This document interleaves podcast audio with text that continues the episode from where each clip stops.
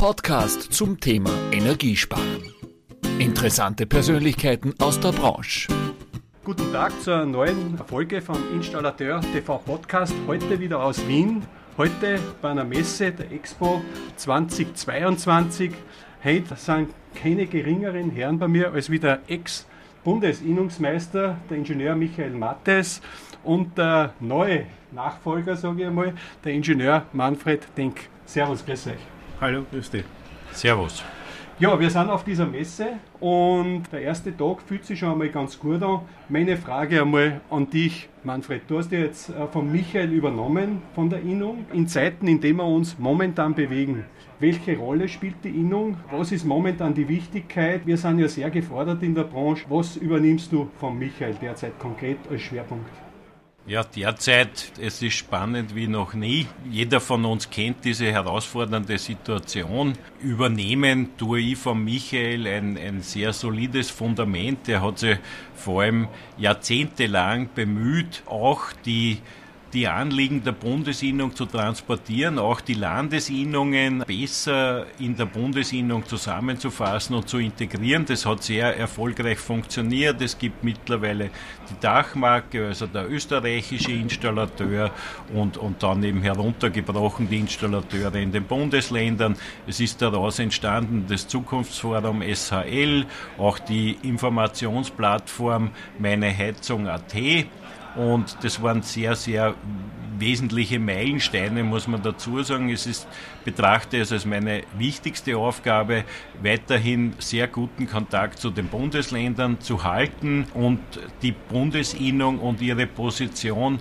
zu stärken im Auftritt nach außen. Es ist ganz wichtig, dass wir das, das derzeitige Bild unserer Branche, das sich ja gewandelt hat, wir sind einfach ein Schlüsselgewerk für den Klimawandel und haben extrem interessante, spannende Greenjobs anzubieten, in denen man ein Leben lang sinnstiftend zu gutem Verdienst arbeiten kann.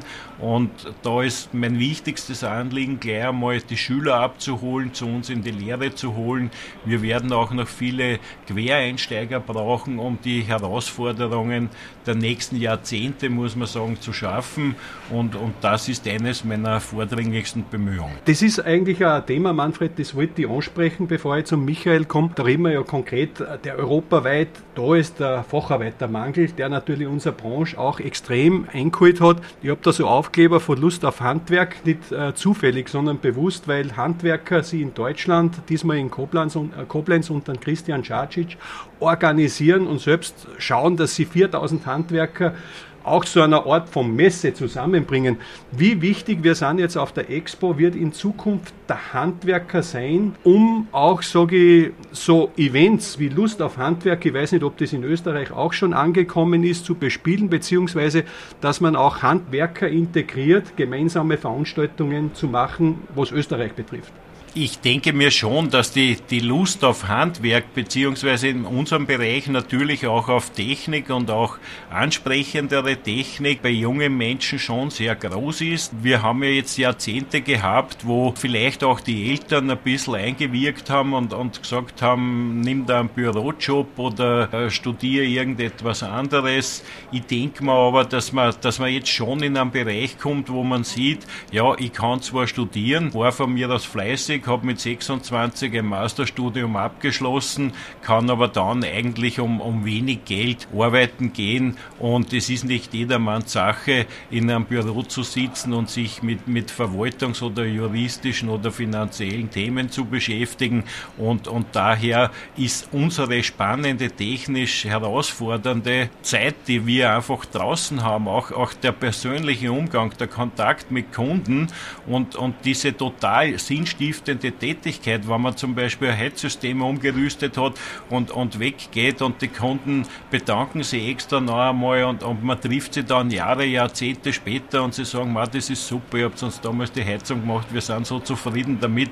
Das ist, denke ich mal, ein Benefit, den, den wirklich nur wenige Menschen in ihrem Beruf bekommen können und wir stehen da ganz vorn und, und das ist ein wichtiges Thema, das wir auch, um ein neueres Wort zu verwenden, in Employer Branding, also in unseren einzelnen Unternehmen bis runter zum kleinsten Installateur müssen wir draußen erzählen, bei den jungen Leuten, bei den Eltern, bei den Großeltern, wie spannend, wichtig, interessant unser Beruf ist. Das ist ganz, ganz wichtig. Und wir hören zwar natürlich immer die, die Beschwerden über einen Facharbeitermangel, muss aber auch dazu sagen, es ist schon so, dass wir in den letzten Jahren steigende Zahlen in den Berufsschulen hatten. Das heißt, wir kriegen pro Jahr in etwa im 10%-Bereich mehr Lehrlinge und werden, da kann ich speziell für unsere Berufsschule in Niederösterreich in Ziestersdorf sprechen, den ehemals Höchststand von über 1000 Schülern wahrscheinlich im nächsten Jahr erreichen können. Und das zeigt uns doch, dass unsere Branche gegenüber anderen Branchen da Vorteile hat. Und diese Vorteile müssen wir nutzen, um eben viele, viele Interessierte in unserer Branche zu kriegen, vom Lehrling, vom Anwärter bis zu Quereinsteigern, die wir auch brauchen werden, weil die Aufgabe, die in den nächsten Jahrzehnten auf uns wartet, insgesamt, wenn man das so ein bisschen über den Kamm schert, Öl- und Gasheizungen, die auszutauschen sind in Österreich ungefähr 1,5 Millionen. Wenn man das runterbrechen auf die 6500 Betriebe, und auf die Jahre, dann kommen wir in etwa auf eine Zahl von acht Heizungen, die eine Montagepartie im Jahr umrüsten muss. Und das geht neben unserem tagtäglichen Geschäft und den Aufgaben, die wir jetzt schon haben, nicht so einfach. Und daher werden wir sicher 5.000 bis 10.000 zusätzliches Personal in unserer Branche brauchen. Äh, Michael, ich komme zu dir, Michael Mattes. Du hast ja, ich glaube, seit 2006, korrigier mich, unheimlich unsere Branche geprägt, warst da sehr aktiv tätig, bist auch nach wie vor, sonst wärst du jetzt nicht da. Wenn, wenn ich gerade ansprich, das, was der Manfred gerade gesagt hat, ja. Wir haben ja seinerzeit auch diskutiert, Wärmeträger, ist jetzt Biomasse etc., wir haben alles durch. Wenn man jetzt den Facharbeitermangel hernimmt, momentan tendiert alles auf Wärmepumpe, wo es jetzt nicht ganz so schnell wie ein Gastherme austauscht ist. Wie stellt sich dir nach allem, was du erlebt hast, derzeit die Situation da, kann man das überhaupt in dieser Kürze backen? Oder was würdest du aus deinen Erfahrungen, du hast ja selbst auch einen Betrieb, mitgeben für die Zukunft? Ja, grundsätzlich, ich bin in die 70er Jahre in die Branche gekommen, bin auch äh, Elektriker, also ich kenne beide Seiten. Den Fachkräftemangel, muss ich sagen, habe ich eigentlich in die 70er Jahre schon gehabt. Ist so. Wir haben immer Fachkräfte gesucht. Ja. Natürlich ist es wie wir vorher gesagt haben, ist es immer, immer ärger geworden. Also jeder muss studieren, äh, nur nichts angreifen und sich dreckig machen oder staubig machen. Stimmt eigentlich nicht, weil, wie gesagt, ich, ich bin auch als Gebäudetechniker, also bin ich im Büro unterwegs. Ja. Aber draußen ist wichtig auf der Baustelle, dass einer weiß, was er macht und dass das auch funktioniert. Vom Energieträger, also wie ich angefangen habe, wir haben Biomasse gehabt, Öl und Gas. Gas war damals noch nicht so, wie gesagt, weil das mit dem, mit dem Stadtgas seinerzeit hat das nicht so richtig funktioniert, war die Leistung nicht da, dann wurde das Ganze umgerüstet und dann ist halt eine Technologie nach der anderen dazugekommen. Thema Wärmepumpe, da muss ich halt eins dazu sagen, wir brauchen auch den Strom dazu. Den ja, haben wir das, nicht. Ist, das ist jetzt eben die Frage. Der Strom steigt ja fast im gleichen Ausmaß wie Gas.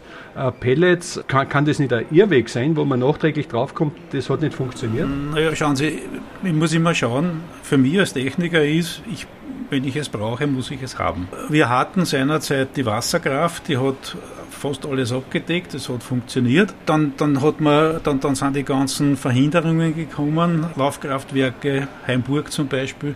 Also heute beschweren wir uns, dass die Lobau austrocknet, ja. Aber Heimburg ist verhindert worden und wir haben dort Tiefstwasserstände, wo heuer nicht einmal die, die, die Flussschifffahrt richtig funktioniert hat. Ja.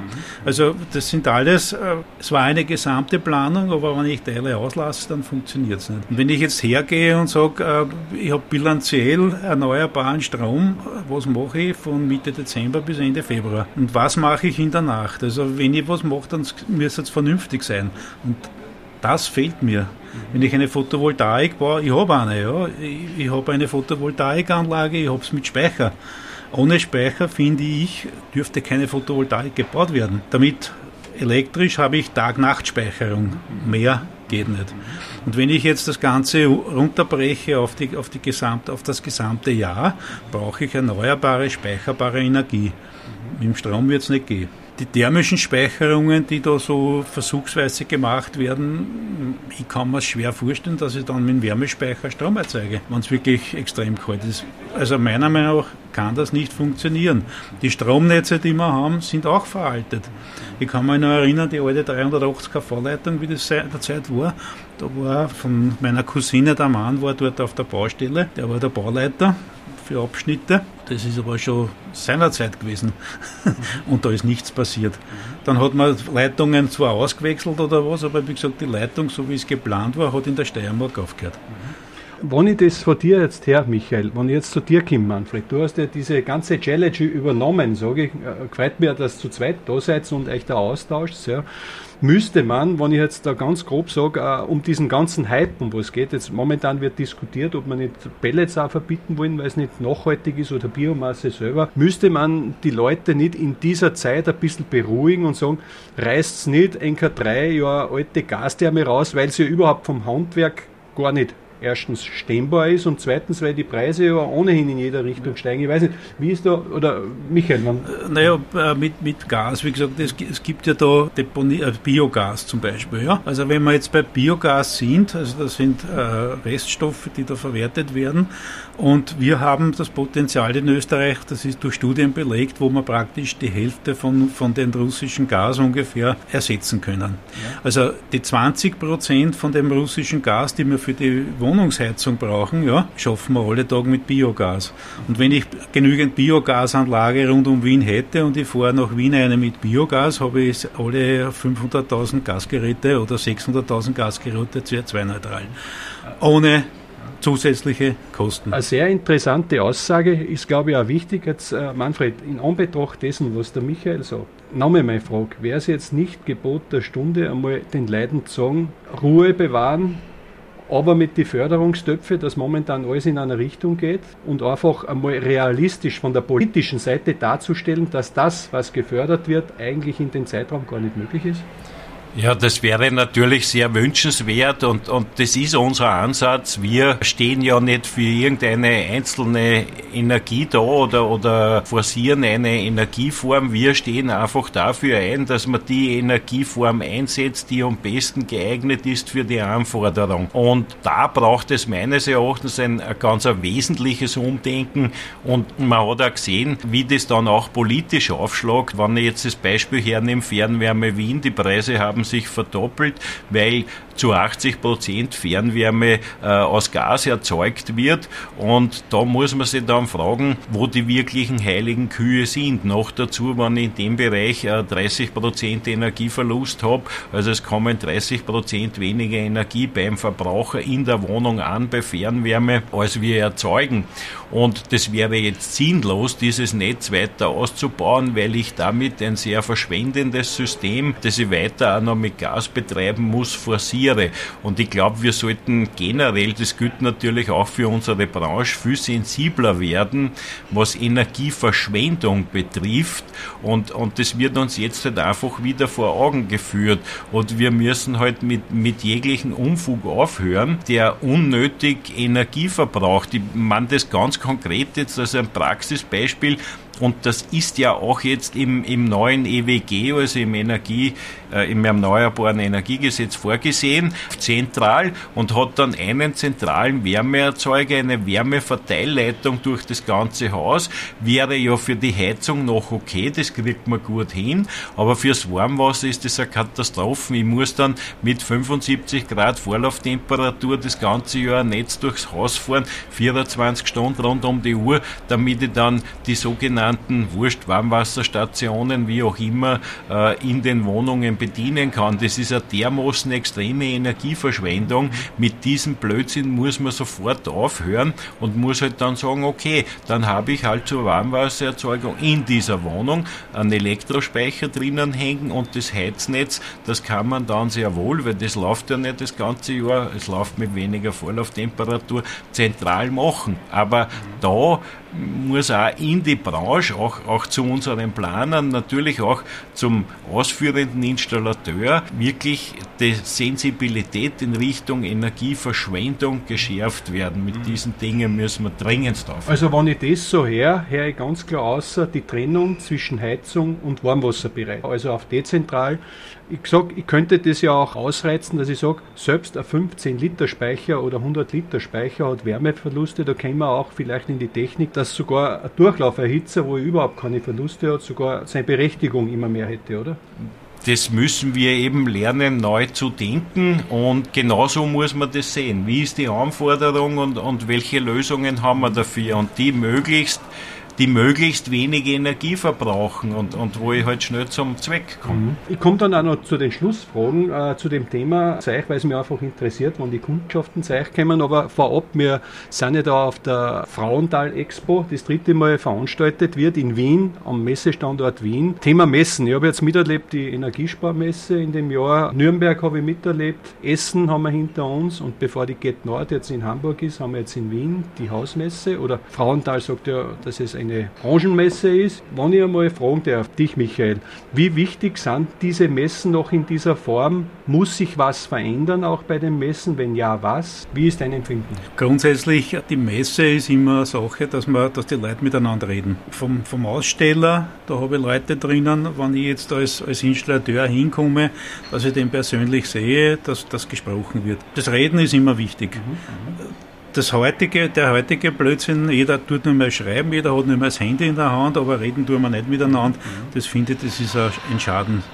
Also Kommunikation ganz wichtig. Ist ganz wichtig. Mhm. Wenn ich die Fachzeitungen lese, ja, weiß ich eigentlich, was jede Firma Neues hat. Wenn ich es nicht lese, weiß ich es nicht. Wenn ich jetzt auf die Messe gehe und ich bin informiert, weiß ich eh, wie es ausschaut, aber wichtig ist der Kontakt. Und jemand, der, die, der, der keine Zeitung liest, meine, sieht da halt dann doch was und denkt vielleicht ein bisschen nach, was er anders machen könnte. Mhm.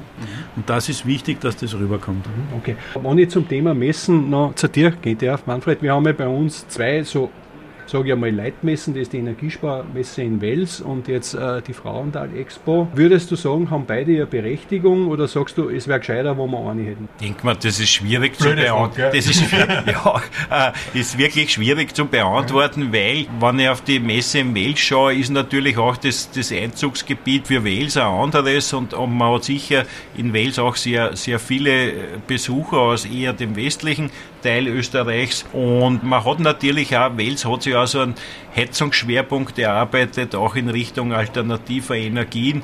Und da fällt mir schon auf, äh, dass da bei der Welser Messe wesentlich mehr Aussteller sind und wesentlich mehr präsentiert wird. Das war vielleicht heuer nicht so, weil man sich ja unsicher war, ob man die Messe durchführen kann oder nicht. Aber wenn man die Welser Messe wieder im gewohnten Umfang durchführen kann, ist es natürlich eine, eine wichtige und eine Leitmesse in Österreich, vor allem auch was die Heiztechnik betrifft. Die Expo hier in Wien ist zu begrüßen, dass sie eigentlich stark gewachsen ist in diesen drei Malen, seit es sie gibt. Und sieht das genauso wie der Michael. Wir sehen da, ja, es sind die wesentlichen Vertreter der Sanitärindustrie da, der Zubehörindustrie, die wir haben. Daher denke ich mal, der, der Stellenwert kommt damit ganz gut rüber. Und es ist natürlich für, für den östlichen Bereich Österreichs, das ist keine Frage, eine wichtige Messe. Und, und wie der Michael gesagt hat, äh, es ist schon wichtig, wir, wir sind alle soziale Wesen, wir müssen schon ein wenig zusammenkommen und, und auch diskutieren können, auch wieder auf neue Gedanken kommen. Und dafür sind in erster Linie meines Erachtens diese Messen da. Aber wäre es nicht wichtiger, wenn ich jetzt schon auf dem Messestandort Wien bin, ja, wo ich früher Aquatherm und alles stattgefunden habe, ich bin auch der, persönlich der Meinung, dass das für Österreich der beste Standort generell ist. Ja, das ist meine persönliche Meinung, dass man innerhalb, sage ich einmal, dieser Messe, die jetzt stattfindet, sich in Zukunft auch seitens der Innung noch mehr öffnet, auch für die Heizungsbranche, für externe Aussteller, sodass man wirklich sagen kann, man findet da möglichst viele Hersteller, dass man einfach ein breit, immer ein breiteres Spektrum hat. Naja, wenn ich, wenn ich da Aquaderm, wenn ich da zurückkommen darf, einmal kurz, wie gesagt, die Aquaderm, ich bin jetzt 50 Jahre oder über 50 Jahre in der Branche. Seinerzeit, das war eigentlich ein Muster, also als, als Betriebsinhaber, als Installateur, dass ich dabei war, mhm. dass ich hingegangen bin, dann ist das immer, ist das abgeflaut und dann war das Ende der Aquaderm. Und damals war warum, es. Warum war das so aus deiner Sicht? Naja, es war, es war, da hat viel mitgespielt und zwar die ganzen, die, die Kessellieferanten, da, da ist die Fernwärme groß geworden, Kessel, Kesselverkauf in, in Wien ist zurückgegangen. Dann hat es die Hausdecke in Salzburg gegeben, wo es das hat das hat's, das hat's auch gegeben. Dann äh, Wien ist ein teures Pflaster, also der Quadratmeter Ausstellung kostet da mehr als in der Umgebung rundum, das darf man auch nicht vergessen. Auf jeden Fall war es so, es sind immer weniger Aussteller da gewesen, die Preise waren auch hoch, haben sich auch die Leute beklagt, dann war aus. Und dann hat es gegeben, da war ich dann Innungsmeister von Wien, bei einer Fachgruppentagung wurde eigentlich angeregt, dass man eigentlich schauen soll, dass man wiederum eine Messe wie die Aquaterm zusammenkriegt. So gut, ich meine, mit dem Auftrag bin ich nach Hause gegangen und dann haben wir angefangen mit der Geschäftsführer und ich damals und haben wir mit den Industriefirmen also verhandelt. Ich meine, gesprochen, gesudert, ja, und dann, hat, dann war ich einstimmig wieder da, na gut, probieren wir es nochmal, ja.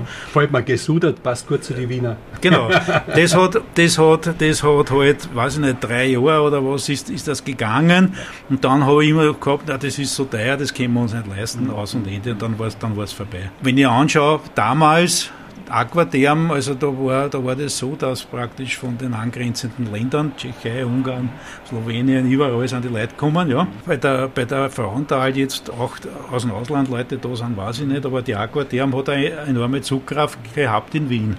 Und ich glaube, das war auch für, für die Einnahmen für die Stadt Wien, weil wenn die Leute da bleiben und ins Hotel gehen, bleibt der Götter. War sicher auch nicht schlecht. Ja. Aber die Expo, so wie ich es jetzt anschaue, die hat ja auch Potenzial nach oben. Na sicher, na sicher. Ja? Es ist also zu wünschen, dass das, dass das, dass das also angenommen wird und dass da draus was Gescheites wird. Von der Frauenthal wirklich eine gute Initiative, selbst von einem Großhändler in die Hand genommen, die ja. einfach jetzt ausbaufähig richtig. ist. Richtig, ja, richtig. Wir kommen jetzt äh, schon langsam zum Ende. Ich habe noch eine sehr kritische Frage am Ende, die ich in Deutschland schon gefragt habe, äh, in Münchner Kollegen. Wichtig ist ja die Innungen, sie werden, stehen immer wieder auch in Diskussionen, brauchen wir überhaupt Innungen, brauchen wir Landesinnungen, kostet nur Geld, deren eh nichts für uns und bla bla bla, ihr kennt das Ganze. Man sollte ja einmal schauen, was macht die Innung überhaupt? Ja, wie wichtig ist es? Wie ist die Innung aufgestellt? Und vor allem, wenn wir jetzt über die Probleme politisch reden, Manfred, was denkst du? Wird die Innung gehört von der Politik? Beziehungsweise, was macht sie, damit die Innung gehört wird? Hören die aufs Handwerk?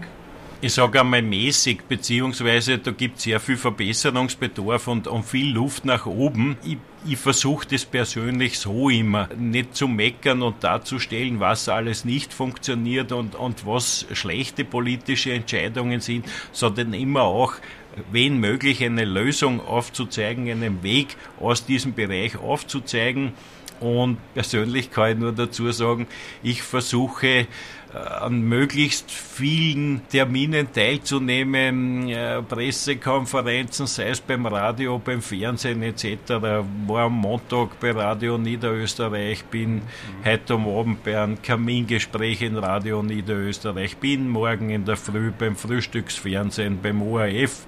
Mhm. Ich weiß schon, dass man da nicht direkt etwas erreichen kann, aber es ist, glaube ich, wichtig für, für die Innung auch Flagge zu zeigen und eins sage ich ganz einfach, wer aus außer, außer wir von der Innung würden uns um die allgemeinen Anliegen unserer Branche kümmern. Das kann man auch von niemand anderem verlangen. Das ist auch ganz klar, weil alle anderen haben nur Einzelziele im Fokus und die einzigen, die in der Lage sind, für die Anliegen der Branche zu sprechen, das ist heute halt die Innung. Ich hoffe auch, dass man bei der Politik Verbesserungen zusammenbringt äh, und dort auch besser gehört wird. Das ist ein bisschen unterschiedlich. Ich bin Niederösterreicher. Ich habe bei mir in Niederösterreich einen guten Draht zur Politik. Das funktioniert ganz gut und hoffe natürlich, Niederösterreich ist ja kein unwesentliches Bundesland, auch politisch nicht, da natürlich auch mehr Einfluss ein bisschen in, in den Bund zu bringen oder auch über die anderen Bundesländer einbringen zu können. Man wird an sowas ständig arbeiten müssen und wird nie damit zufrieden sein.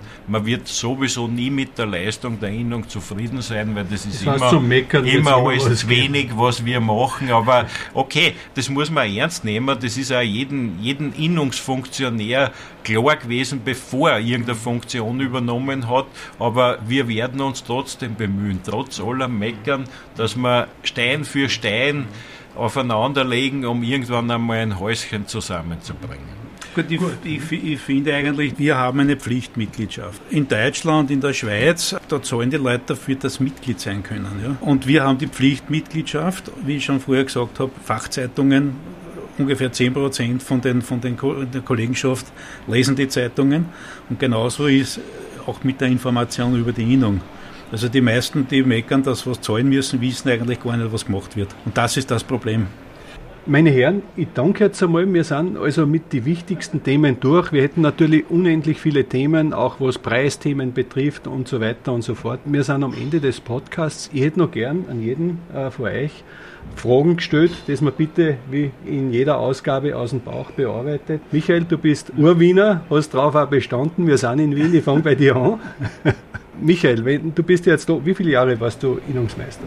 Im Jahr 2004 bin ich Landesinnungsmeister von Wien geworden. Also 2004, nicht 2006. Und 2005 bin ich zur Bundesinnung mhm. dazugekommen. Du hast ja unheimlich viel bewegt. Ja. Wenn jetzt sage ich, ich bleibe einmal in Wien. Von Wien jemand, der ein Haus hat am Rande von Wien, zu dir kommen würde, ein Freund, und sagt, du, was soll ich denn für eine Heizung einbauen? Was würdest du denen empfehlen?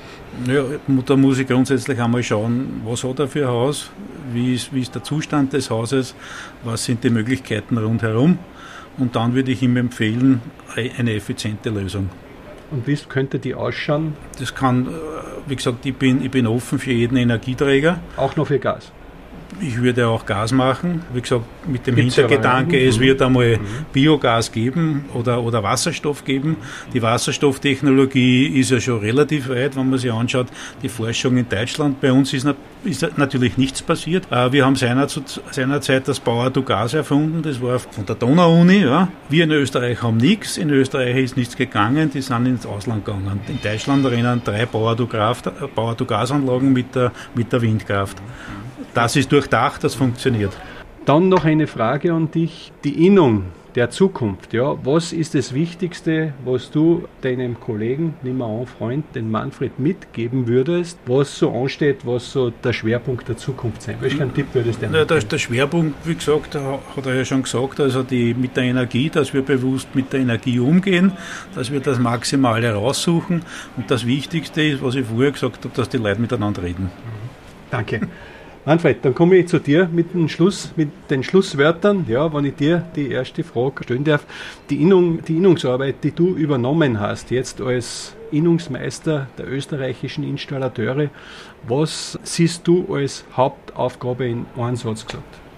Als Hauptaufgabe sehe ich, das Image der Installateure zu verbessern, unseren Beruf richtig darzustellen, dort wo er hinkehrt und ihn für eben Berufseinsteiger und Quereinsteiger möglichst attraktiv zu machen und auch so zu erklären. Mhm. Und das SHK-Handwerk hat deswegen goldenen Boden, weil man das die nächsten 100 Jahre mindestens brauchen wird, sage ich ganz einfach, in seiner, in seiner ganzen Vielfalt. Das wird, glaube ich, das, das spannendste Handwerk sein, für das man sich die nächsten zumindest 50 Jahre entscheiden kann. Mhm. Okay, also hat der Reinhard May irgendwo recht gehabt, wenn SHK keine Arbeit mehr hat, hat es wahrscheinlich keiner mehr. Richtig. Äh, meine Herren, es war mir echt ein Vergnügen, eine Ehre. Dir, Michael, vielen Dank äh, von meiner Seite für die gute Zusammenarbeit. Ich wünsche dir gesund bleiben und dass du noch weiter so rührig warst, wie du immer bist, dass wir uns noch oft sehen. Und Manfred, dir äh, viel, viel Kraft für die Aufgaben, äh, für deinen Betrieb, äh, für allen Drum und Dran und bis bald. Viert euch. Bis bald. Danke, bis zum nächsten Mal. Das war ein Installateur TV Podcast mit Herbert Bachler. Bleiben Sie gesund. Bis zum nächsten Mal.